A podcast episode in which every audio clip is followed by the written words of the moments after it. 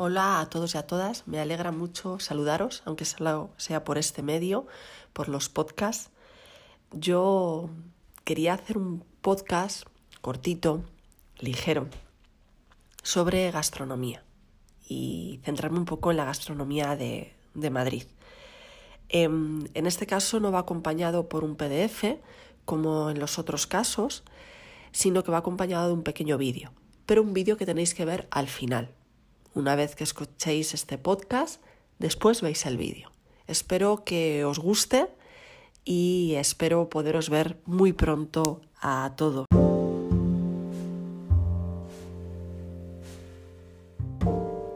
La gastronomía cada vez va teniendo un peso más grande.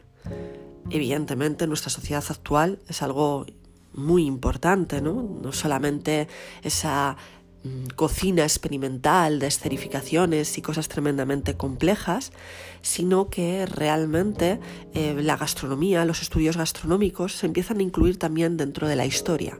Es cierto que la historia ya no se utiliza y se estudia de una manera más tradicional, donde solamente se atiende al hecho histórico, sino que va a haber toda una serie de disciplinas en torno a la historia que empiezan a realmente despertar gran interés, ¿no? La música y la gastronomía. El saber qué comían, cómo comían en la prehistoria o el saber ¿eh? también cómo se alimentaban en Grecia, en el antiguo Egipto, en Roma, va a ser realmente un, algo que estudiar.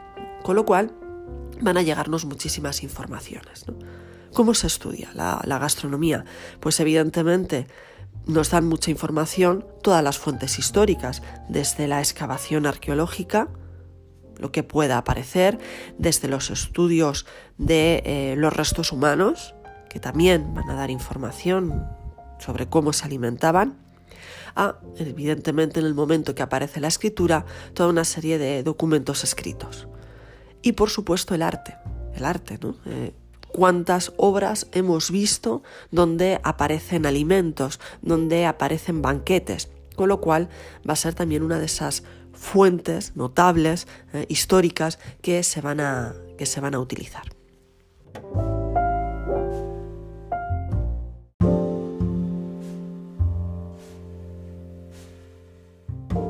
Si pensamos en España, nuestra situación geográfica, estar en el Mediterráneo, evidentemente nos marca y igual que otros pueblos de este entorno mediterráneo, pues tenemos una base alimenticia que es esa tríada que va a ser el cereal, el vino y el aceite.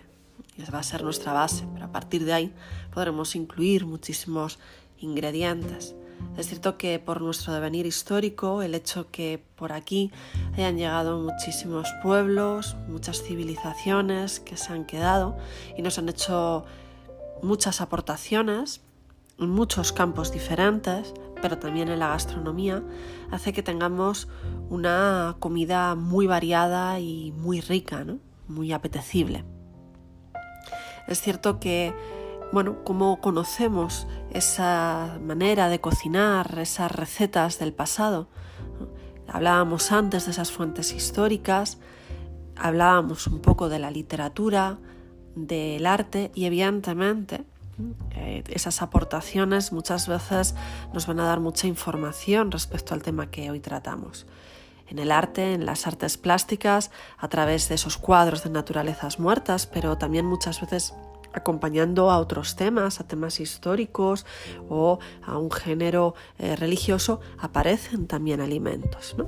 Podemos llegar a comprender qué es lo que se comía o cómo se comía en otros momentos. En la literatura las referencias aparecen a miles, desde en el Quijote que hay muchísimas referencias a toda nuestra literatura del siglo de oro está llena de referencias a lo que se comía o a lo que no se comía porque también se pasaba muchísima, muchísima hambre. Pero también tenemos documentos específicos, recetarios. Van a aparecer recetarios, recetarios profesionales y además contamos con algunas eh, obras realmente curiosas, ¿no?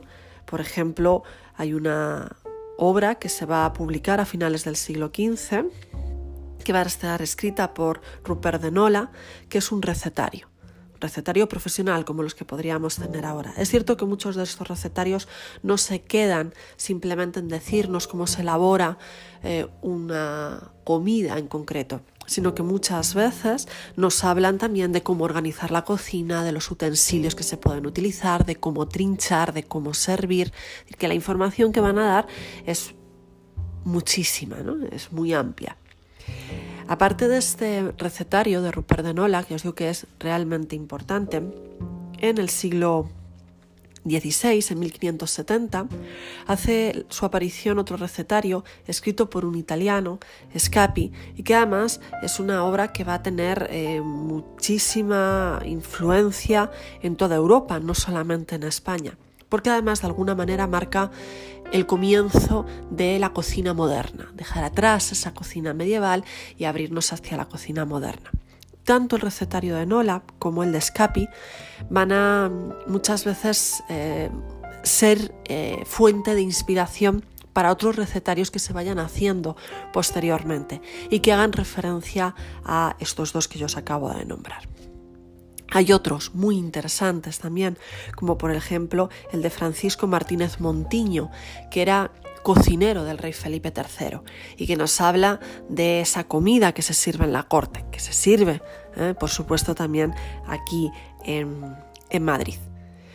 Hay otros recetarios que no van a ser profesionales, hay otros recetarios mm, que podríamos decir que pasan de generación en generación, que son muy escasos y difícil que lleguen hasta nuestros días, pero los pocos que lo hacen son interesantísimos porque tienen anotaciones de épocas muy diferentes.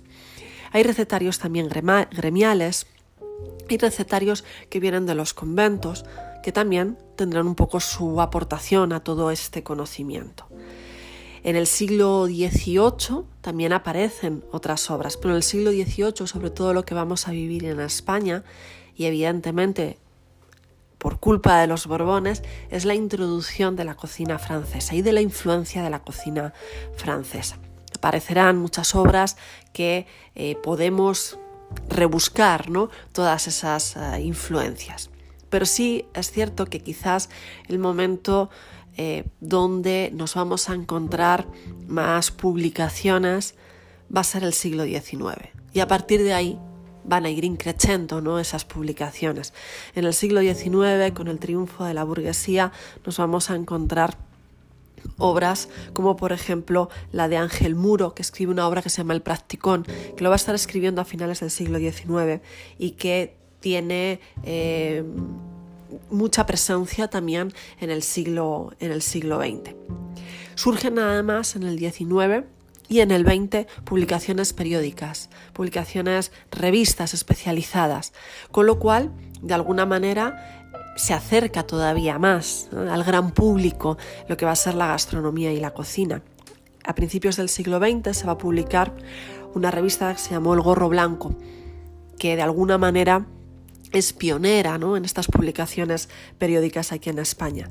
Pero también en el siglo XX, em, autores que en principio no relacionamos con la gastronomía van a hacer sus incursiones en la gastronomía, como es el caso, por ejemplo, de Carmen Burgos, o como es el caso, por ejemplo, de Emilia Pardo Bazán, que a través de esa colección que va a publicar Biblioteca de la Mujer también escribirá sobre gastronomía.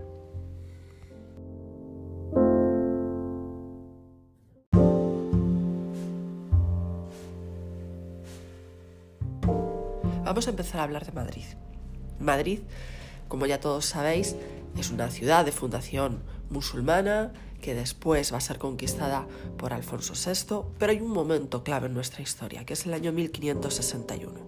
En ese año Felipe II decide que Madrid va a ser corte, que la corte se va a trasladar a Madrid. Y eso supone que en muy poco tiempo la población va a crecer y se va a cuatriplicar y eso creará una serie de problemas. Evidentemente problemas de vivienda, problemas de suministros, de la manera que hasta entonces la población de Madrid había ido suministrándose con productos de su entorno, con productos cultivados aquí mismo, ya no es suficiente. Así que tendremos toda esa producción, podríamos decir local, más un montón de producción que nos va a venir de todos los puntos de España y de muchos puntos del mundo. Pero ese es otro tema, luego hablaremos de él. Al trasladar aquí la corte, muchísimos nobles, muchísimos funcionarios, muchísima gente de todo tipo y de todas las clases sociales vendrán también a Madrid. Con lo cual se van a establecer unas diferencias sociales muy grandes, ¿eh? muy extremas. Va a haber una población rica, adinerada, acomodada y una población muy, muy, muy pobre. A nivel alimenticio eso está clarísimo. Vamos a tener una población que se va a alimentar en exceso, con grandes cantidades, platos muy elaborados, gran cantidad de platos, y una población que prácticamente no puede comer nada, que a veces simplemente es pan. Volvemos otra vez a esas eh, fuentes literarias. Está llena de referencias a esto que yo os estoy diciendo. Tenemos incluso ejemplos como que en una ocasión el conde de Benavente invita a merendar a Felipe II y le agasaja con más de 500 platos dulces y de pescado. O sabemos que a Felipe II le gustaba a veces ir a merendar a los Jerónimos, donde le, le daban chafaina adobada y cochifrito de cordero. Una merienda muy ligera. Pero eh, tenemos otras... Eh, otros datos ¿no? de otros reyes. Por ejemplo, en una fiesta celebrada en honor a Felipe III se eh, dan más de 96 platos. No son cosas puntuales de, fiestas que se vayan a dar. Sabemos que a diario estos reyes, estas reinas, esta gente de la corte, estos nobles, comían muchísimo. En cantidad, en número de platos, en grandes cantidades, comidas muy elaboradas, ¿eh? Era algo muy exagerado. En el siglo XVIII, como yo os decía antes, se introduce la influencia de la cocina francesa y cambiará un poco nuestra comida. Aparte incluso cambiará la manera de servirse porque se servía diferente, ¿eh? pero bueno, esa introducción de la comida francesa, que no solamente va a ser en España, ¿no? sino que en este momento va a ser prácticamente en toda Europa.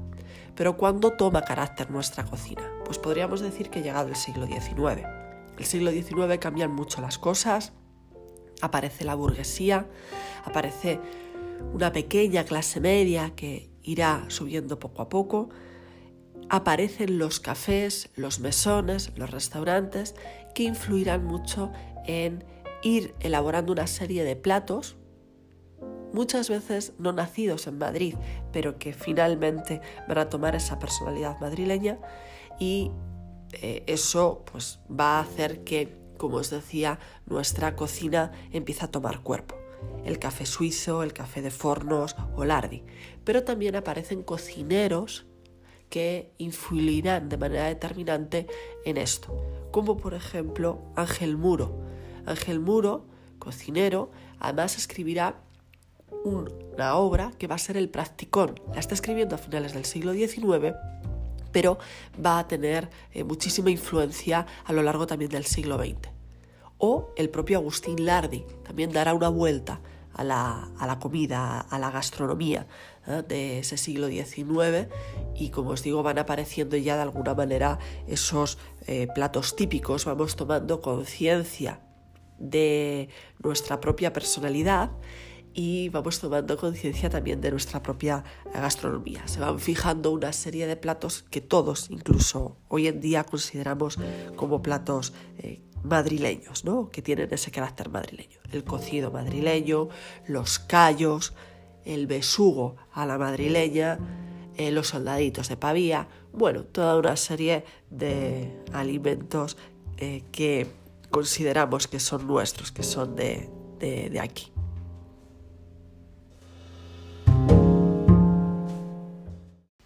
¿Qué productos llegaban a Madrid? ¿Qué productos se consumían en Madrid? y algunos seguimos consumiendo. Pues productos que se van a producir aquí o que se van a criar aquí. Por ejemplo, las truchas del Paular, las fresas y los espárragos de Aranjuez, los melones de Villaconejos, uva de Villa del Prado, requesón de Miraflores, licor de chinchón, lentejas de colmenar. Todos son productos que hoy diríamos que tienen denominación de origen. De hecho, son producciones que algunas casi se pierden o se han llegado a perder y se están recuperando eh, actualmente. Pero claro, estas producciones locales, cuando la población de Madrid empieza a crecer, no son suficientes, con lo cual tenemos que traer muchos productos que vengan de fuera de la ciudad, que vengan de fuera de lo que hoy es la comunidad. Madrid se convierte en un gran centro consumidor, como sigue siendo hoy en día, y vendrán productos de toda España. Por ejemplo, no siendo Madrid una ciudad de costa, sabemos que somos uno de los grandes centros que consume pescado. Por ejemplo, uno de nuestros platos típicos es el besugo a la madrileña. Ese besugo que van a traer los arrieros, que traerán lo más rápido posible, que de hecho se decía el besugo mata al mulo, porque los animales llegaban totalmente exhaustos y que llegaba aquí a Madrid en unas condiciones más o menos aceptables. Pero que si no eran muy buenas, no hay nada que no disimule unas rajitas de limón metidas entre la carne del, del besugo. Pero también van a llegar muchísimos productos de ultramar. El hecho de que aquí esté la corte atraerá también muchos de esos productos, muchos productos de, lujo, muchos productos exóticos que se van incorporando como ingredientes también a nuestra gastronomía. Entre todos los platos típicos que tenemos, yo voy a elegir uno, que es el cocido. ¿De dónde viene el cocido? Bueno, el cocido tiene mucho que ver con otros platos que se hacen por toda la península, como van a ser las ollas, los pucheros o otros cocidos, ¿no? que al fin y al cabo simplemente son que en una gran olla, en un gran caldero, echas a cocer legumbre, verdura y carnes de diferentes tipos, ¿eh? dependiendo de la zona donde nos encontremos. Eh, se pone muy en relación con eso que llamamos las ollas podridas. No sabemos muy bien de dónde viene el nombre, quizás sea una palabra que ha ido degenerando, ¿no? Y más que olla podrida tendría que ver con una olla suculenta, aunque otra de las explicaciones es por su aspecto. Ese aspecto donde va cociendo todo casi como en un caldero de bruja dará el nombre a esa olla podrida. Pero el cocido madrileño, aparte de esas influencias castellanas, manchegas, también va a tener dos influencias, o por lo menos se piensa que puede tener dos influencias más. Uno es de un plato judío que se llama adafina y que es también una especie de cocido que se va a comer en la festividad del sábado. Y otro es un plato musulmán que se llama tajín y que también eh, pues es una olla, es un, plato donde se cuecen muchos alimentos todos, todos juntos. En realidad yo creo que es eso, ¿no? que el cocido madrileño es el resultado de aportaciones muy, muy diversas de los musulmanes, de los judíos y de esa gastronomía de nuestro entorno. ¿Qué lleva el cocido? ¿Cuál es el cocido típico, típico, típico? Aquí podríamos discutir muchísimo, pero bueno, garbanzos, por supuesto, morcillo, hueso de tuétano, tocino, verduras, chorizo y morcilla, eso es la gran discusión, como la tortilla con o sin cebolla. En realidad yo creo que todos al final cuando haces cocido vas echando un poco de lo que tienes a mano, de las verduras que tienes a mano o de la carne que tengas a mano. A veces echas morcillo, otras veces echas gallina, otras veces echas pollo o se hace mucho más light y se hace solamente de verduras. Hay gente que acompaña el cocido con bola, con bola de pan, hay gente que coge toda la carne y lo convierte también en una bola de, de carne muy diversos, como diversas van a ser las familias que hagan este plato y que coman este, este plato. Nosotros normalmente en Madrid hablamos de un cocido de tres vuelcos, lo que quiere decir que lo servimos en tres partes. Una primera parte donde servimos la sopa o el caldo, una segunda parte donde se comen los garbanzos con la verdura y una tercera parte donde se come la carne, las diferentes tipos de carne que hayas echado. Ese último vuelco es el vuelco de las viandas. Bueno, en realidad ya os digo que dependerá mucho de en la casa que lo comas, cómo lo sirven, ¿eh? Eh, cómo se realiza y qué productos le van a echar. Yo quiero daros una pequeña receta. No os voy a enseñar a hacer un cocido, ni mucho menos, ya digo, en ese fregado yo no me voy a meter, pero sí que os voy a enseñar a hacer algo que muy posiblemente no conocéis y que es un extra al cocido.